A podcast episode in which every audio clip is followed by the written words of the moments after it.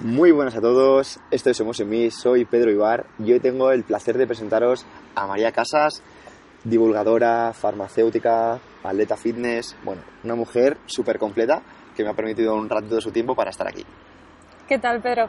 Bueno, pues- Yo encantadísima y es un placer estar aquí contigo y poder responder a lo que, a lo que sea. Muchísimas gracias, estamos aquí hoy en Leganés, que, que hemos pasado en un parquecito para hacer la entrevista.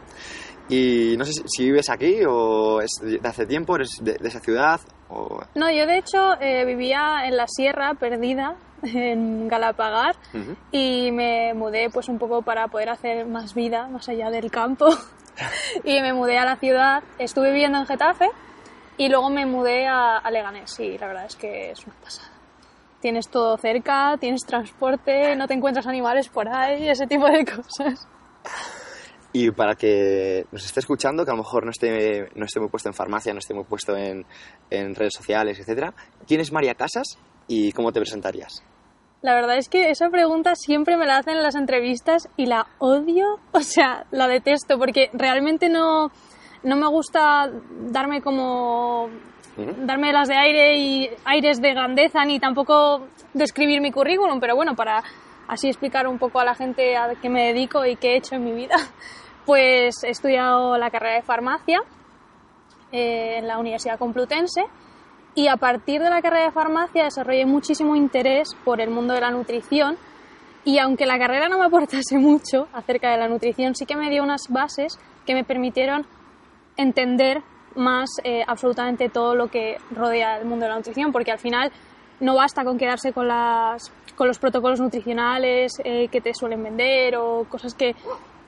Lo mítico de la nutrición, ¿no? ¿Sabes? Tienes que tener conceptos y ya conocimiento sobre fisiología, bioquímica, que te permite tener, eh, pues eso, un conocimiento más, más sistémico, ¿no? De saber cómo funciona realmente el organismo y, el- y saber el porqué de las cosas, que es lo importante.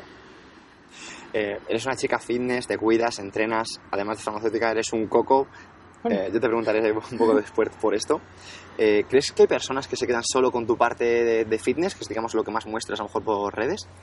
Ah, muy posiblemente sí, pero porque al final eh, yo estoy encaminando el fitness, eh, la farmacia y la nutrición por, una misma, por un mismo camino, ¿no? Entonces, eh, al final es cuestión de tiempo, creo yo, que la gente acabe conociéndome como soy, ¿no? O sea, no solo María la que hace poses en fotos, sino que también sabrá que es María la que divulga, la que da formación, la que le interesa la ciencia y sobre todo que es una apasionada del mundo de la nutrición.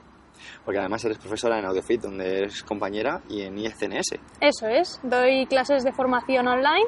Eh, bueno, AudioFit ya sabéis, eh, quienes no sepan qué es AudioFit, es, un- es una plataforma de formación online por formato podcast. E ICNS es un- son cursos formativos ya un poco más eh, avanzados, o el, el nivel quizás es un poco más alto, en el que también se desarrollan diferentes temáticas acerca de salud, rendimiento, entrenamiento, nutrición. Y pues ahí doy también clases.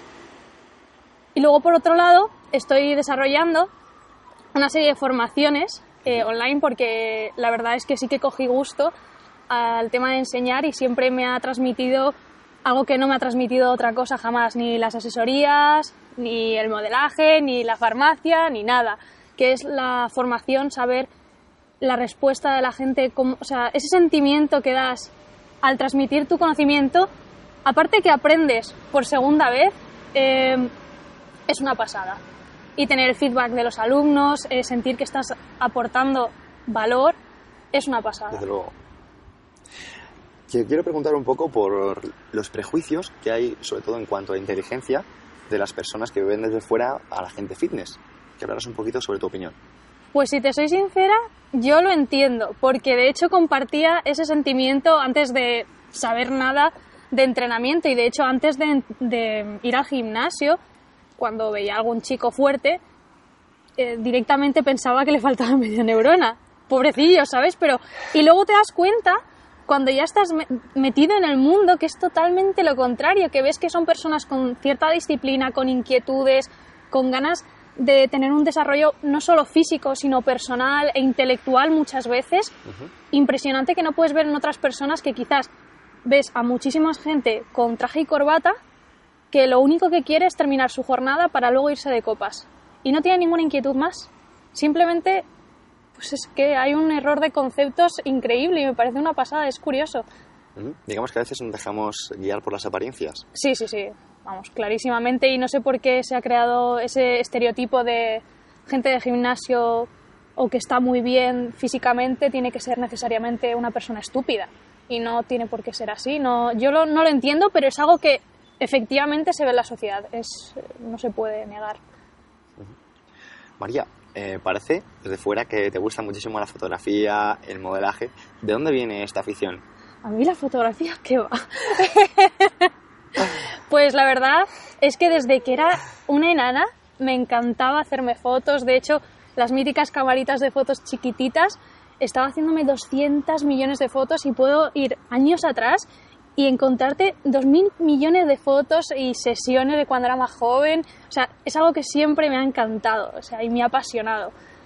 Pero el chip, el clic de poder introducirlo en todo esto es el decir, ¿por qué no? ¿Por qué no juntar absolutamente todo y romper con todos estos esquemas que piensa la gente de se puede ser, joder, eh, se puede estar bien en forma, puede ser atractivo y a, la, y a la vez puede ser una persona muy inteligente con muchísimas inquietudes. Entonces, ¿por qué no? O sea, te gusta romper con la normalidad, ¿no? Eso es. No, no quiero ser una más que sale. El, no quiero que se piense, vale, María, la, la chica mona que sale en las fotos posando. No, María, que le gusta el modelaje y es totalmente compatible con la otra María que divulga y da clases. ¿Por qué Eliminar no? las etiquetas. Eso es. Muy bien. María, eh, lo has comentado por redes, eh, pero quiero indagar un poco, ¿no? Hace poco que te has sometido a una, a una pequeña cirugía estética Pequeña. y me gustaría que hablaras eh, un poquito de ello. Eh, uf, bueno, eh, el tema de la cirugía es algo complejo de explicar y de hecho podría tirarme horas hablando del tema porque tiene, al menos para mí, tiene mucha trascendencia sentimental y tiene un componente social importante. Es innegable que yo me haya operado porque vivo en un ambiente que por comparativa me he sentido con la necesidad de sentirme a gusto conmigo misma. Quiero decir que yo no me he operado en ningún momento por agradar a la sociedad, pero indirectamente yo he querido operarme para sentirme mejor porque sé que por comparación iba a gustar más y me iba a gustar por tanto más a mí misma. Quiero decir que si yo no viviese en esta sociedad posiblemente no me hubiese operado. Y es innegable. Yo creo que es algo que no se debería negar, pero que tampoco es algo que nos debería avergonzar. Quiero decir, yo estoy ahora muy a gusto con mi decisión. De hecho, es una de las mejores decisión que- decisiones que he tomado en mi vida. Pero sí que ha tenido un componente social importante. ¿Consideras que vivimos en un mundo que presiona un poquito vernos eh, de, una materia de una manera determinada para encajar? es innegable pensar que el mundo es tremendamente superficial, o sea, increíblemente superficial. Pero bueno, mm, no me parece tampoco una barbaridad. Oye, yo me siento bien con lo que he hecho y aunque haya sido un poco inducido por el ambiente, ¿qué más da? Tampoco hay que darle mucha más vuelta. El mundo cambiará o no, pero si te quieres, si quieres vivir con ello y adaptarte, pues bien. Pero yo insisto que no me he operado por gustar a la gente, sino por gustarme a mí. Muy respetable, María. ¿Qué consejo le darías a una persona una chica que quisiera ser como tú? Que quisiera ser como yo. Es que no, sab- no sabría decirte qué es ser como yo exactamente. Pues digamos que eres una chica que se preocupa en, en tener su carrera, tener sus proyectos, además cuidarse. Decir, es una- no creo que eso requiera al fin y al cabo dedicarle un tiempo, de- un sacrificio y a lo mejor hay personas que no son conscientes de lo que hay detrás y seguramente a lo mejor puedas dar un consejo. Pues el consejo que creo que podría valer oro y millones, y aunque sé que lo decimos constantemente, pero de verdad no sabéis el peso que tiene el poder de la constancia y la disciplina. La disciplina es hacer algo que a veces no te apetece hacer, pero sabes que por un fin a largo plazo va a merecer la pena. Y eso es algo que me ha movido siempre, por los estudios, por el, por el físico, por el desarrollo personal, siempre me ha movido la disciplina.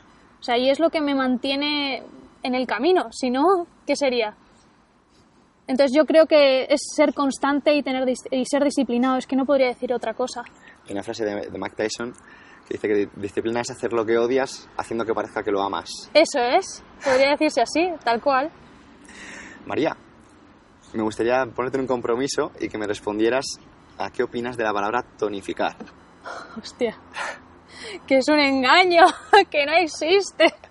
A ver, no existe el concepto que se difunde de tonificar. En realidad, ¿qué es tonificar? Que de repente por ciencia infusa se nos levante el culo, tengamos el abdomen pegado y nos hagan abdominales.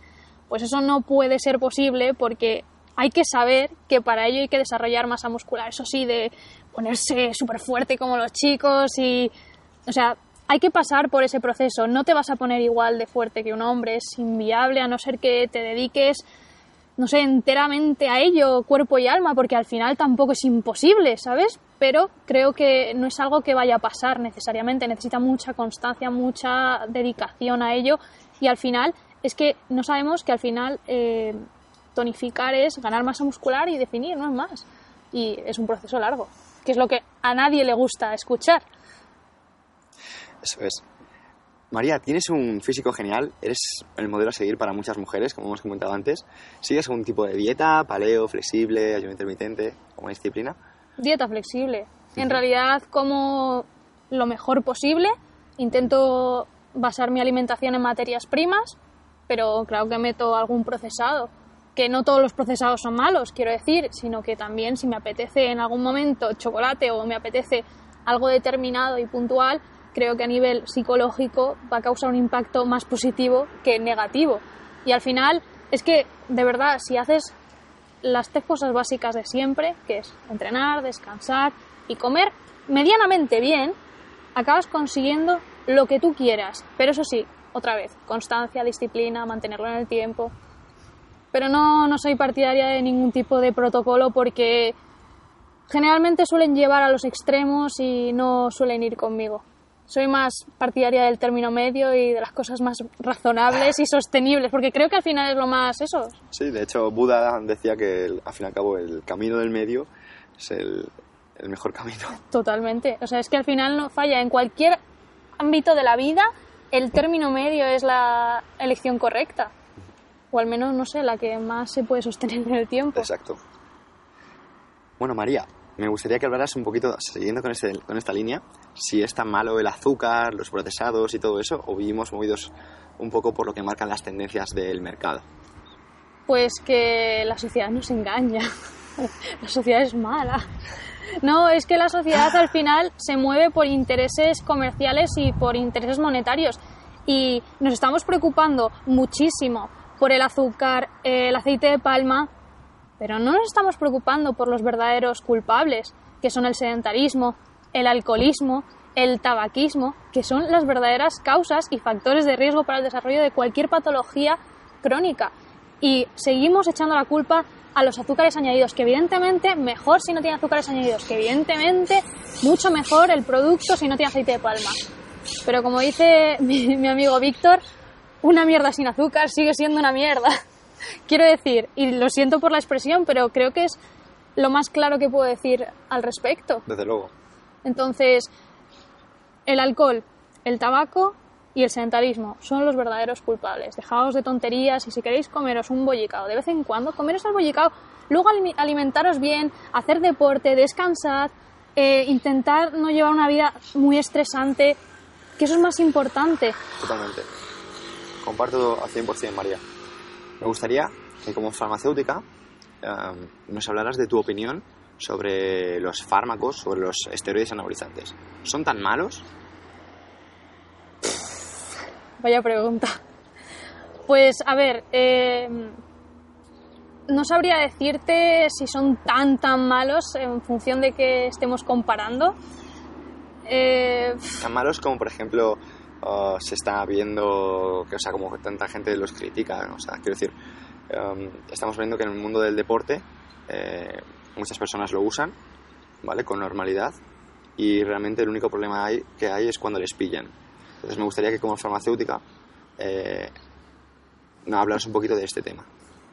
Vale, a ver, mi opinión, y repito que es mi opinión, eh, Ujú. es que los esteroides anabolizantes son fármacos que se usan para un determinado fin, bien, como puede ser el desarrollo de masa muscular, ganancias de fuerza, etcétera.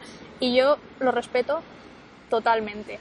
¿Qué pasa? Que como cualquier otro fármaco, también tiene, o sea, su uso trae consigo una serie de efectos secundarios. Y no hablo de efectos adversos debidos a toxicidad, sino efectos secundarios asociados a una dosis adecuada, ¿vale? O sea, y que no tiene toxicidad.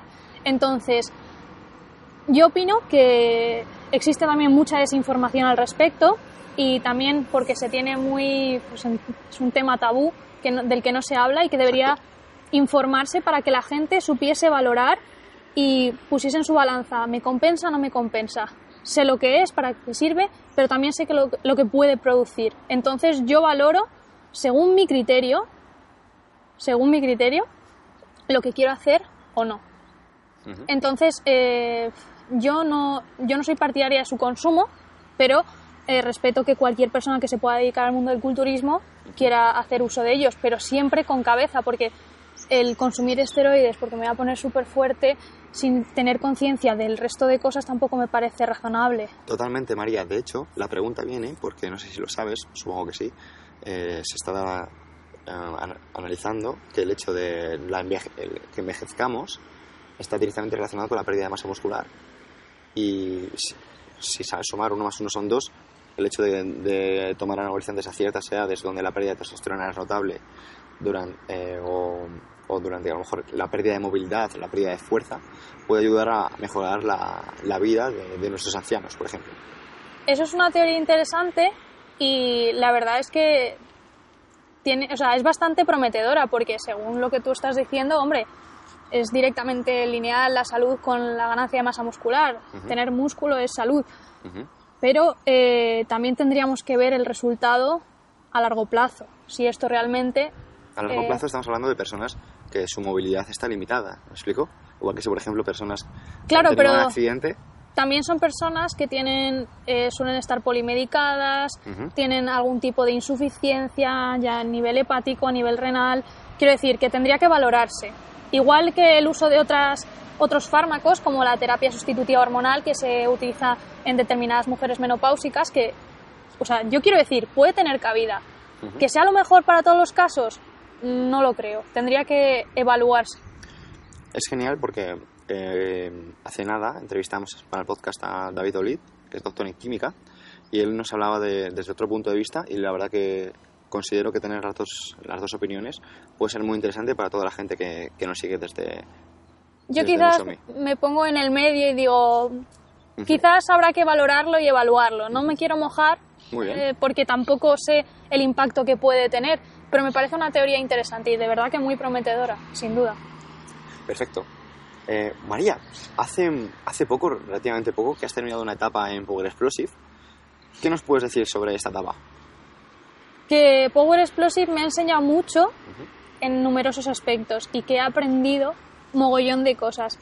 Y sin duda, si no hubiese sido por todo lo que he hecho ahí, no estaría donde estoy. No solo a nivel profesional, sino a nivel mental y de desarrollo. eh, estar en Power Explosive me ha enseñado muchas cosas. Me llevo cosas buenas, cosas no tan buenas, pero oye, sin duda ha sido un camino que he disfrutado. Hasta donde ha durado. ¿Qué es lo mejor que te llevas? mi capacidad de valorarme.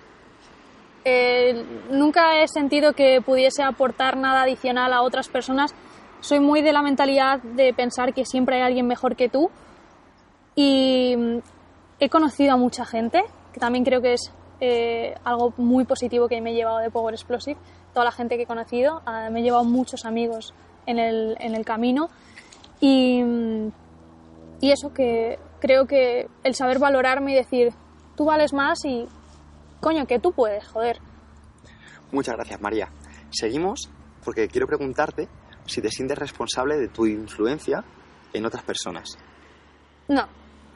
Y te digo por qué, porque cada persona es libre de pensar lo que le dé la gana.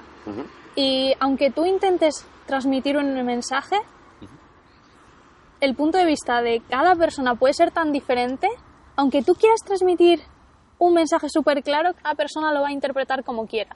Entonces, yo lo dejo al libre albedrío de cada persona. No creo que sea responsable.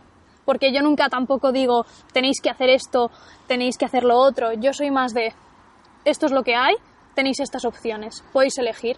Esto no digo que no lo hagáis, pero digo que es absurdo hacerlo por X motivos. Y que os vais a ahorrar mucho tiempo. Pero yo no soy de comprar esto, hacer lo otro, tenéis que ir así porque el resto de cosas son un error. No. Entonces tampoco creo que sea una persona que intenta meter otras ideas en las cabezas de- del resto. Muy interesante. Ni siquiera de manera indirecta. A ver, de manera indirecta es inevitable, pero no lo, o sea, yo no quiero, o sea, yo simplemente quiero que la gente se lleve el mensaje de tener capacidad de razonamiento y capacidad de saber evaluar la situación, capacidad analítica con respecto a todo lo que se encuentre.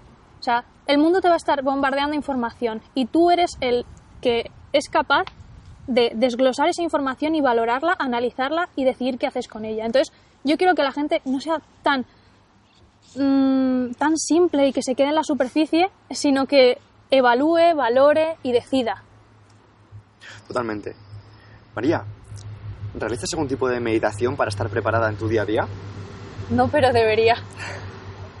Sin duda. ¿Cuál es tu mayor defecto? Si tienes alguno. Tengo muchos defectos y muchas limitaciones, créeme. Eh, la cabeza es algo extraordinario que estoy empezando a experimentar en estos últimos años, que te hace crecer mucho, pero a la vez te hace darte cuenta de que te puede jugar unas pasadas increíblemente malas.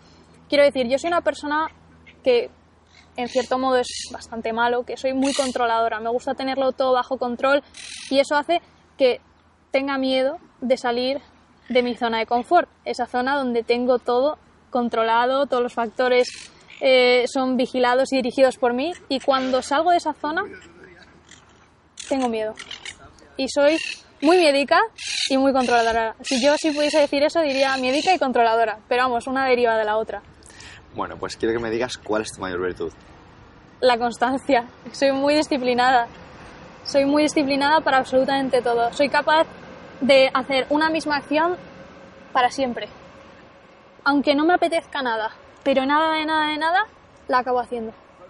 Pues creo que es la, la capacidad más importante que podemos tener. La has sentido de los demás. María, eh, vivimos en una sociedad que a veces es un poco estresante. ¿Cómo desconecta María de ese estrés? Pues de la forma más eh, simple posible, que es o bien con videojuegos, con mi serie favorita o estando con la gente que quiero. Y eso es lo más valioso, esos pequeños momentos del día que mi cabeza se va. Y sobre todo el reset que hago cuando me voy a la cama. O sea, dormir creo que es uno de los mayores placeres y, Y de, la, de- sí, de la vida que me permite desconectar absolutamente todo y me hace un reset tan brutal que una cosa que veo de una forma a la noche lo puedo ver diferente cuando me despierto por la mañana. Y soy más fría a la hora de tomar las decisiones. Has mencionado tus videojuegos y serie favorita. Me gustaría que la gente que se lo esté preguntando en casa lo, lo conozca. Mi serie favorita, joder, tengo un mogollón, pero la que me enganchó infinito fue Breaking Bad, me encantó. Eh, ahora estoy muy enganchada a las míticas Vikings, Juego de Tronos y todas esas que todo el tema medieval, eh, histórico, con ese componente de ciencia ficción, me apasiona. Luego. Y videojuegos, soy de todos los de rol, todos los de, de rol me encantan, que dan, o sea, dan rienda suelta a tu imaginación y también me gustan mucho los Final Fantasy, soy muy fan. Qué bueno. Genial. Tengo ese componente friki. No, pero es maravilloso. Em, ¿Cuáles son tus influencias y mentores? Uf, pues tengo bastantes. Ahora considero a gente muy... Les considero mis senseis, como digo yo, Bueno. a el señor Ismael Galancho, Ujú. Que creo que es un- una eminencia eh, en el tema de la fisiología, el desarrollo de masa muscular, creo que es una pasada lo que sabe. Es una persona espectacular y le admiro mogollón y quiero que lo sepa. y luego también Víctor, Víctor Reyes, también es una, una persona a la que admiro muchísimo, no solo por todo lo que sabe, sino por la capacidad que tiene de transmitirlo. Es impresionante cuando le escuchas dar una ponencia, es otro rollo. O sea, dices, no termines nunca, Sigues, sigue hablando y cuéntame todo. O sea, es alucinante. Desde luego. Y luego, otro chico que me cambió la mentalidad y fue quien, fue por culpa de quien puse un pie eh, en el mundo del, del fitness y tal, que se llama Juan Moreno. Es un chico que compartía carrera conmigo y sabía mogollón de bioquímica. Tenía de hecho un Twitter de bioquímica con bastante movimiento. Yo no lo conocía y fue quien me enseñó todo. Me dio algunos libros que cambiaron mi forma de ver la nutrición hasta como la conocía, de verdad, brutal. Pues justo te quería preguntar por, por libros imprescindibles y creo que puedes aportarnos muchísimo en este aspecto. Pues el libro que me cambió la mentalidad fue The Leptin Boost Diet, que fue el que me despertó todo ese interés por los mecanismos de control del hambre y todo el tema hormonal, fisiología, me despertó muchísimo interés y a partir de entonces, eh, soy malísima con los nombres, no me acuerdo del autor, soy terrible. A partir de entonces leí otro libro eh, sobre metabolismo de este mismo autor y me encantó. Y luego a partir de entonces empecé a leerme, devorar los manuales de estos que son 500, 600 páginas de nutrición. En la carrera me, me ponía en la biblioteca a leer y me, me apasionaba. Si puedo recomendar algunos, el Kraus, Dietoterapia, son libros que van renovando cada X tiempo y van haciendo revisiones, o sea, que siempre están actualizados y ahí intervienen muchísimos autores de muchísimas disciplinas, médicos, enfermeros, bioquímicos, químicos. Está súper bien y te pueden aportar muchísima información, también tienen muchas referencias. Me gusta mucho también, si veo algo interesante, pues ver esa referencia, indagar.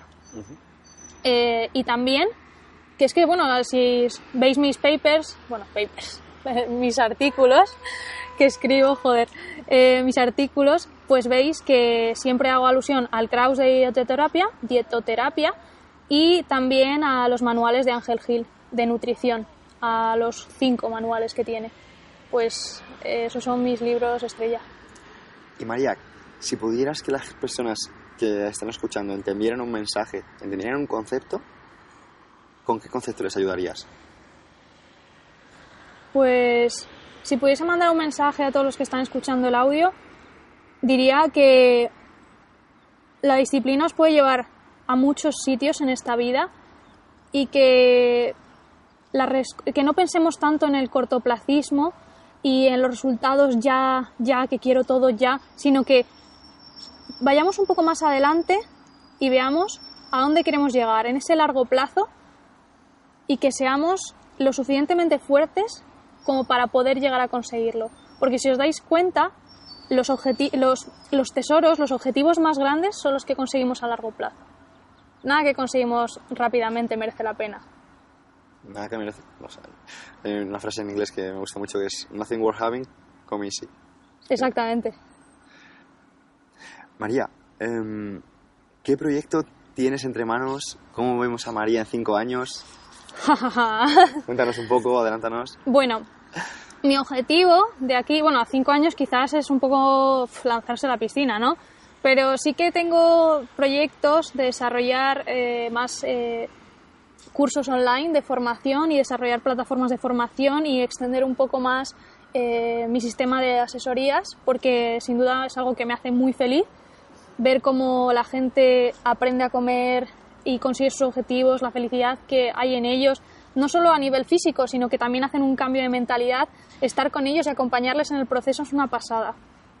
Entonces también me gustaría eh, ampliar esos horizontes y también el tema del modelaje me gustaría llevarlo al siguiente nivel. Bueno, pues si está escuchando esto algún, algún cazatalentos que eche un vistazo a María, que seguro que, le da trabajo. Eh, María, ¿qué consejo te gustaría darte a ti misma, pero que a veces te cuesta escuchar? Relaja, Relaja. relájate y cálmate y no des tanta importancia a cosas que realmente no la tienen. Soy muy dada a ahogarme en un vaso de agua y no, me, no hace más que retrasarme en el camino. Entonces diría, María, relájate, aprende a meditar y, y evalúa todo más con calma. No seas tan impulsiva. Muy buena.